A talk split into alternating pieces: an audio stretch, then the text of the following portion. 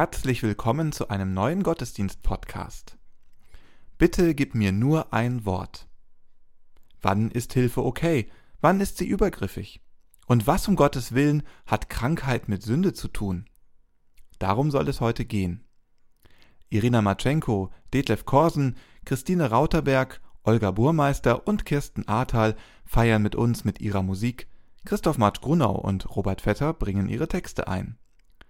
Lasst uns nun Andacht feiern im Namen des Vaters und des Sohnes und des Heiligen Geistes. Amen.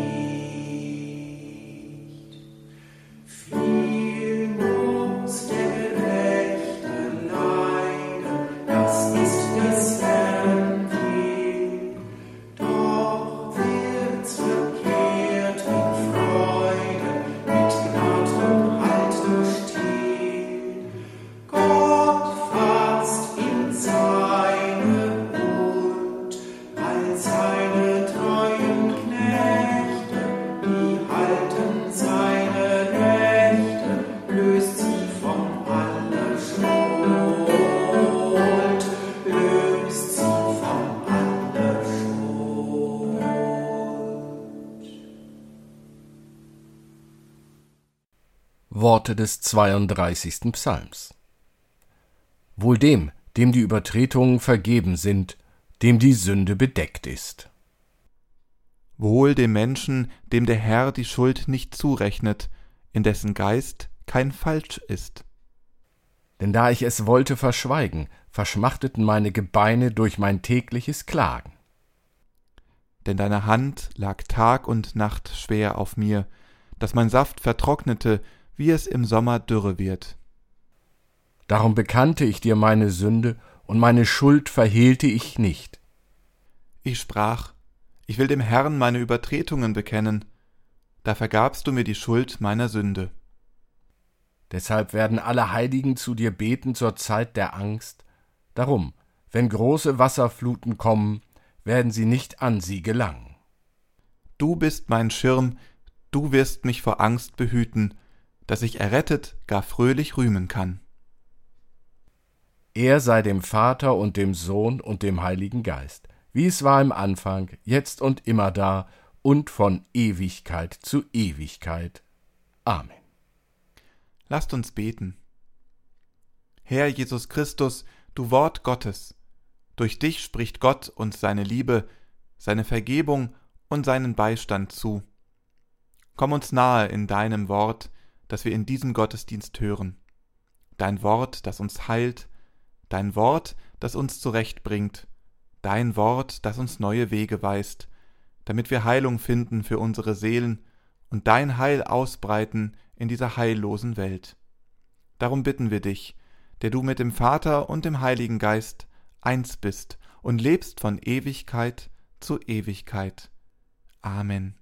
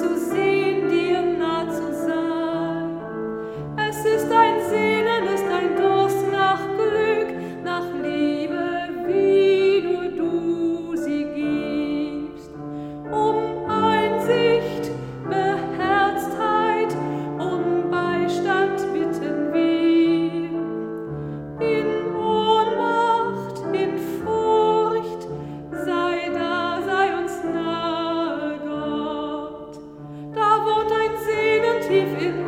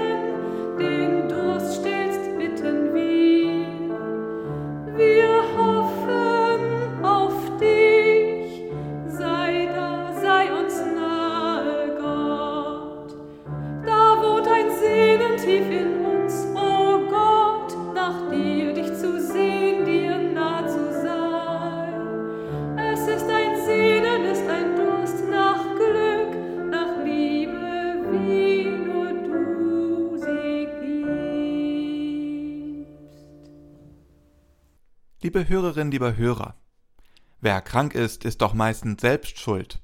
Das höre und lese ich immer wieder, wenn mir auf Instagram selbst erklärte Gesundheitsmagazine begegnen. Sie zeigen perfekte Körper und machen wilde Behauptungen, wie ein gesundes Leben auszusehen hat. Alles ist auf Hochglanz poliert, und wer da nicht hineinpasst, kriegt Diagnose und Lösung ungefragt aufs Butterbrot geschmiert. Es seien die kleinen oder großen Sünden wie Rauchen, Alkohol, zu wenig Bewegung oder falsche Ernährung, was auch immer das sein soll, die zu dem Zustand geführt haben. Es sei doch leicht etwas dagegen zu tun. Einfach eine gesunde Lebensweise einführen. Sport treiben, regelmäßig zur Vorsorge gehen. Das reicht nicht? Tja, dann hast du wohl Pech gehabt. In der heutigen Erzählung aus dem Markus-Evangelium geht es auch um Heilung und Krankheit. Ein Mensch ist gelähmt. Vier Männer setzen sich für ihn ein, schrecken vor Sachbeschädigung nicht zurück, um diesen Menschen zu Jesus zu bringen. Auf den ersten Blick eine heroische Geschichte voller Hilfsbereitschaft. Doch auf den zweiten Blick stellt sich mir die Frage, wie übergriffig die ganze Aktion eigentlich ist. Hören wir uns die Geschichte doch mal an. Ein paar Tage später kam Jesus nach Kapernaum zurück. Es sprach sich herum, dass er wieder zu Hause war. Daraufhin strömten so viele Menschen herbei, dass der Platz nicht ausreichte, nicht einmal draußen vor der Tür. Jesus verkündete ihnen das Wort Gottes. Da brachten Leute einen Gelähmten zu Jesus. Er wurde von vier Männern getragen. Aber wegen der Volksmenge konnten sie nicht bis zu ihm vordringen. Deshalb öffneten sie das Dach genau über der Stelle, wo Jesus war. Sie machten ein Loch hinein und ließen den Gelähmten auf seiner Matte herunter. Jesus sah, wie groß ihr Glaube war, und sagte zu dem Gelähmten Mein Kind, deine Sünden sind dir vergeben. Es saßen aber auch einige Schriftgelehrte dabei, die dachten Wie kann er so etwas sagen? Das ist Gotteslästerung. Nur Gott allein kann Sünden vergeben. Doch Jesus wusste sofort, was sie dachten. Er sagte zu ihnen Warum habt ihr solche Gedanken? Was ist einfacher, dem Gelähmten zu sagen, deine Sünden sind dir vergeben, oder steh auf, nimm deine Matte und geh umher? Aber ihr sollt sehen, dass der Menschensohn von Gott Vollmacht bekommen hat. So kann er hier auf der Erde den Menschen ihre Sünden vergeben. Deshalb sagte er zu dem Gelähmten, Ich sage dir, steh auf, nimm deine Matte und geh nach Hause. Da stand der Mann auf, nahm rasch seine Matte und ging weg, vor ihren Augen. Sie gerieten außer sich, lobten Gott und sagten, so etwas haben wir noch nicht erlebt. Beim Hören dieses Predigtextes fühle ich mich an einen Song der Band Wir sind Helden aus dem Jahr 2005 erinnert. Er heißt Nur ein Wort. Lass uns das Stück anhören. In den Show Notes findest du einen Link zum Song. Wir sind Helden scheinen ein ganz normales Liebeslied zu singen. Es dreht sich um einen schweigenden Menschen, der von einer Frau verehrt wird. Da er nicht mit ihr spricht, muss sie viele Mutmaßungen anstellen, was er wohl denkt. In seinen Kopf kann sie nicht schauen. Eine schwierige Beziehung. Die Sängerin interpretiert alles Mögliche in das Schweigen hinein. Passend heißt das Album Von hier an blind. Die Botschaft Verlass dich nicht alleine auf das, was du oberflächlich wahrnimmst, sondern fühl dich in den, in die andere hinein. Bau eine Beziehung auf. Dabei werden Grenzen und Barrieren sichtbar. Es entsteht eine Sehnsucht, miteinander gute Zeit zu erleben. Aber wie soll ich das alles interpretieren, wenn man nicht mit mir spricht? Der Song besingt es mit jedem Refrain immer fordernder. Bitte gib mir nur ein Wort. Irgendjemand muss helfen, das rettende Wort sprechen. Lasst uns mal genau hinschauen. In der ersten Strophe heißt es Ich sehe, dass du denkst, ich denke, dass du fühlst, ich fühle, dass du willst, aber ich hör dich nicht. Ich habe mir ein Wörterbuch geliehen, dir A bis Z ins Ohr geschrien, ich stapel tausend wirre Worte auf, die dich am Ärmel ziehen, und wo du hingehen willst, ich häng an deinen Beinen wenn du schon auf den Mund fallen musst, warum dann nicht auf meinen? In ihrer Liebe zu dem schweigenden Zeitgenossen belässt es die Sängerin nicht bei der reinen Wahrnehmung. Sie rüstet auf, greift sich ein Wörterbuch, schreit Worte in sein Ohr, zieht ihm am Ärmel, hängt an seinen Beinen, fordert einen Kuss. Mit derselben Hartnäckigkeit kommen die Männer mit dem Gelähmten zu Jesus. Die Menschenmenge hindert sie am Fortkommen. Ihre Rufe werden ignoriert.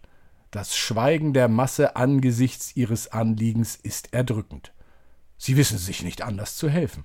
Das Dach wird abgedeckt und der Gelähmte auf der Matte herabgelassen. Jesus wird bedrängt zu helfen. Auch er kann sich in dieser engen Situation nicht mehr entziehen. Die Geschichte im Markus-Evangelium fackelt nicht lange. Es muss doch eine Lösung geben, notfalls mit Gewalt. Und das ist das Problem an der Erzählung. Wie übergriffig handeln die Männer eigentlich? Es fehlt nämlich ein entscheidendes Detail, die Zustimmung des Gelähmten. Natürlich können wir mutmaßen und unterstellen, dass die Aktion gemeinsam geplant worden ist. Aber was, wenn nicht? Wie bei jeder Heilungsgeschichte in der Bibel müssen wir uns als PredigerInnen die Frage stellen, wie übergriffig wir diese Geschichte auslegen. Denn es geschieht schnell, dass wir Krankheit und Sünde und gleichermaßen Heilung und Sündenvergebung in einen Topf werfen und voneinander abhängig machen. Bin ich in der gleichen Weise von Krankheit und Behinderung betroffen? Kann ich? Darf ich? Soll ich da mitreden? Was gibt mir das Recht, solch voreilige Schlüsse zu ziehen? Was denken und fühlen Menschen, die selbst ein Leben mit Behinderungen oder Krankheiten führen, wenn sie die Geschichte des Gelähmten in Kapernaum hören? Antje Trost ist Pfarrerin in Kassel. Auf Instagram berichtet sie unter dem Namen Trostgedanken von ihrem Alltag mit dem Hashtag Was behinderte Pfarrerinnen so machen. In der vergangenen Woche hat sie einen Beitrag geschrieben, in dem sie der gängigen Auslegung dieser Heilungsgeschichte vehement widerspricht. Sie schreibt Behinderung und Krankheit sind keine Glaubensprüfung. Genauso wenig ist die Bibel ein Handbuch zum Umgang mit Krankheit und Behinderung. Antje findet es problematisch, wenn in Predigten Heilungsgeschichten mit der Vergebung von Sünden verknüpft werden. Das sind alte, wiederkehrende Narrative, die negative Bilder von Krankheit und Behinderung verstärken. Der Fachbegriff hierfür ist Ableismus. Das bedeutet, wenn Menschen ausschließlich anhand ihrer Fähigkeiten beurteilt werden, wertet das Menschen mit Behinderung ab, weil ihnen bestimmte Fähigkeiten fehlen. Die Folge Diskriminierung und gesellschaftliche Vorurteile. Stattdessen wünscht sich Antje, lasst uns die Geschichte neu erzählen. Vielleicht hilft uns dabei der Song von Wir sind Helden. In der zweiten Strophe singt Judith Holofernes Es ist verrückt, wie schön du schweigst, wie du dein hübsches Köpfchen neigst und so der ganzen lauten Welt und mir die kalte Schulter zeigst. Dein Schweigen ist ein Zelt, stellst es mitten in die Welt, spannst die Schnüre und staunst stumm, wenn nachts ein Mädchen drüber fällt. Zu deinen Füßen red ich mich um Kopf und Kragen. Ich will in deine tiefen Wasser große Wellen schlagen. Hier wird die Perspektive verändert. Was macht eigentlich der Mensch, in den sich die Sängerin verknallt hat? Soweit ich das dem Lied entnehmen kann, will er oder sie einfach nur sein Leben leben. Das wird als kalte Schulterzeigen interpretiert. Aber gibt das der Verehrerin das Recht, sich trotzdem oder gerade deswegen in sein Leben einzumischen? Als ich das Lied als Jugendlicher das erste Mal gehört habe, dachte ich, ja, das kenne ich. Wenn man verliebt ist, dann wünscht man sich nichts mehr, als am Leben des anderen teilzuhaben. Heute sehe ich das anders. Jede und jeder führt ein eigenes Leben. Ich entscheide, wen ich in mein Leben lasse. Der oder die andere tut das aber auch. Egal wie groß mein Wunsch ist, im anderen Leben eine Rolle zu spielen, es ist und bleibt übergriffig. Dazu muss ich in die andere Person nicht verliebt sein. Eine enge Freundschaft, eine große Hilfsbereitschaft oder falsch verstandene Höflichkeit sind keine Gründe, dass ich mich ungefragt einmische. Gerade Menschen mit Krankheiten und Behinderungen erleben das oft, dass ihnen unaufgefordert geholfen wird. Manche gut gemeinte Aktion bringt sie nämlich auch in Gefahr oder mindestens in eine unangenehme Lage. Das ließe sich recht leicht verhindern, nämlich indem man miteinander kommuniziert und die Bedürfnisse klärt. Das Geschehen in Kapernaum ist, wenn die Aktion nicht mit den Betroffenen abgesprochen wurde, ein Gipfel der Übergriffigkeit. Wie mag sich der Mensch in der Luft gefühlt haben, als er oder sie zu Jesus abgeseilt worden ist? Was hätte da alles passieren können?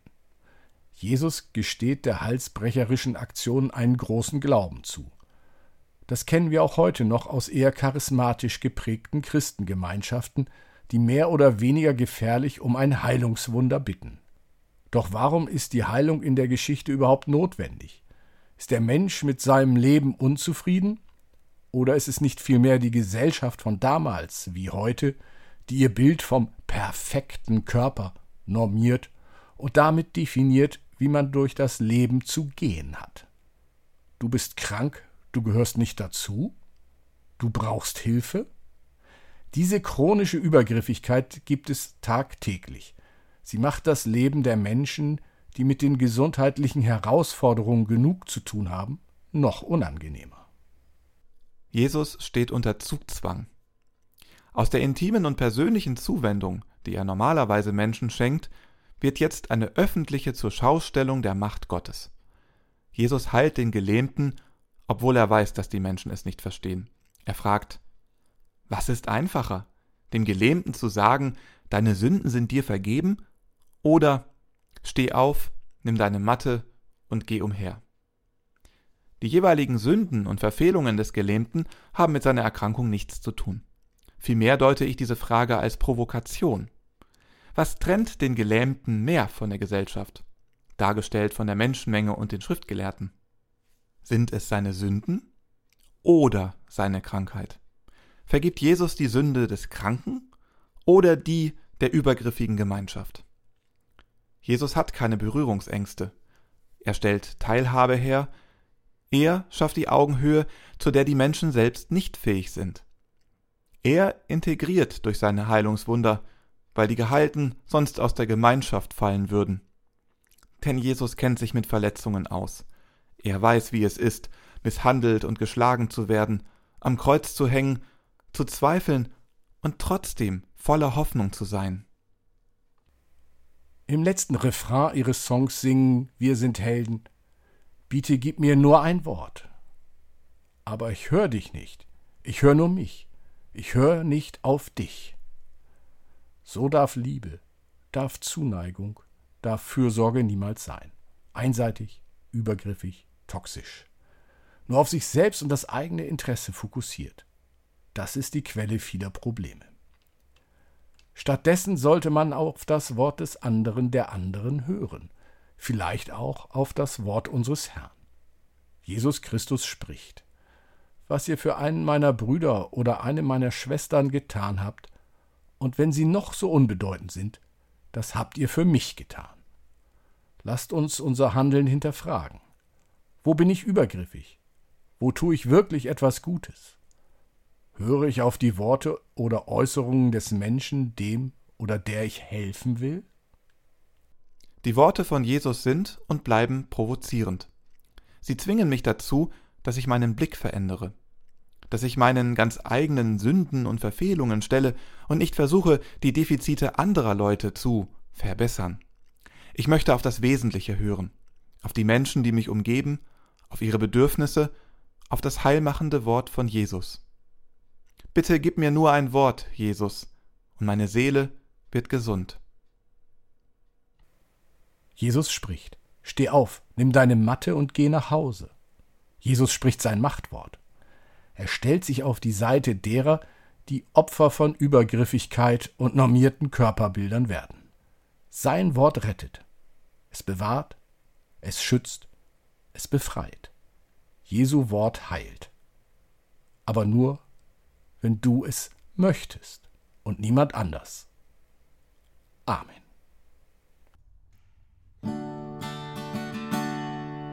Ich lobe meinen Gott, der aus der Tiefe mich holt, damit ich lebe. Halleluja! Ich lobe meinen Gott, der meine Fesseln löst, damit ich frei bin.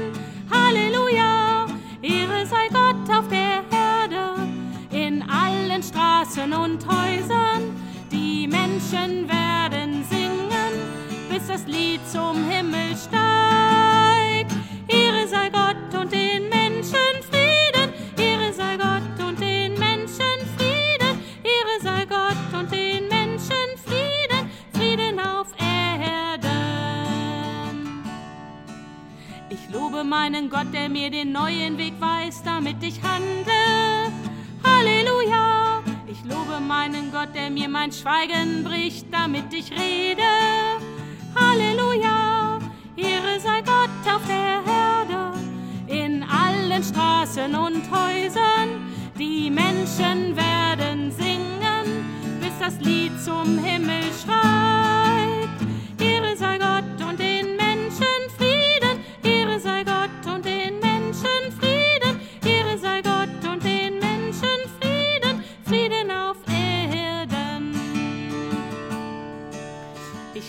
Meinen Gott, der meine Tränen trocknet, dass ich lache.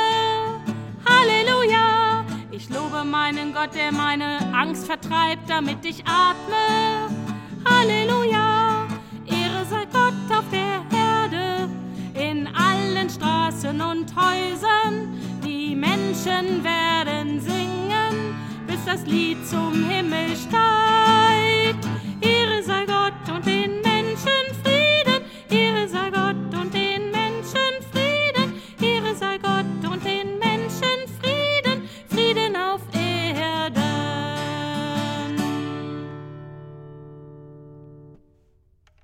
Lasst uns Fürbitte halten und beten.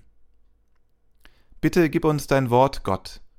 Gib uns das Wort, das die Welt richtet, das Ungerechtigkeit aufdeckt und die Machenschaft der Mächtigen, das die Lügen entlarvt und Menschen vor Betrug und falschen Versprechungen bewahrt.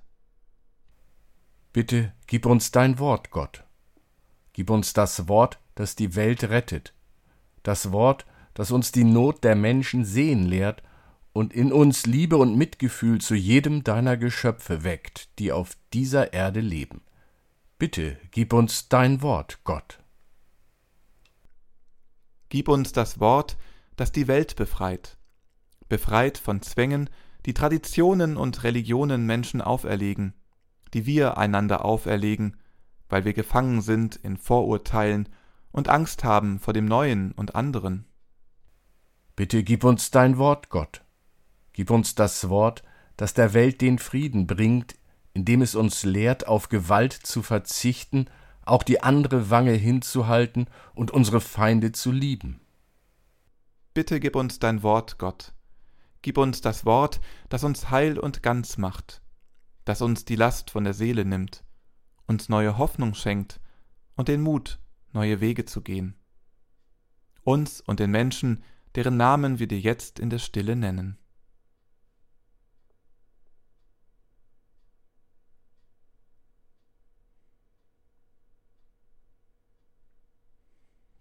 Und so lasst uns beten, wie es uns der Herr durch seinen Sohn Jesus Christus gelehrt hat. Vater unser im Himmel, geheiligt werde dein Name, dein Reich komme, dein Wille geschehe, wie im Himmel so auf Erden. Unser tägliches Brot gib uns heute und vergib uns unsere Schuld, wie auch wir vergeben unseren Schuldigern. Und führe uns nicht in Versuchung, sondern erlöse uns von dem Bösen.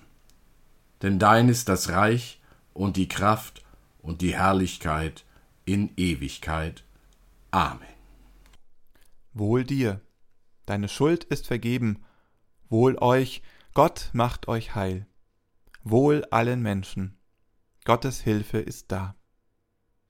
Gott schenke euch neuen Mut, Jesus mache euch frei von allen Lasten. Gottes Geist erleuchte euch mit Fantasie.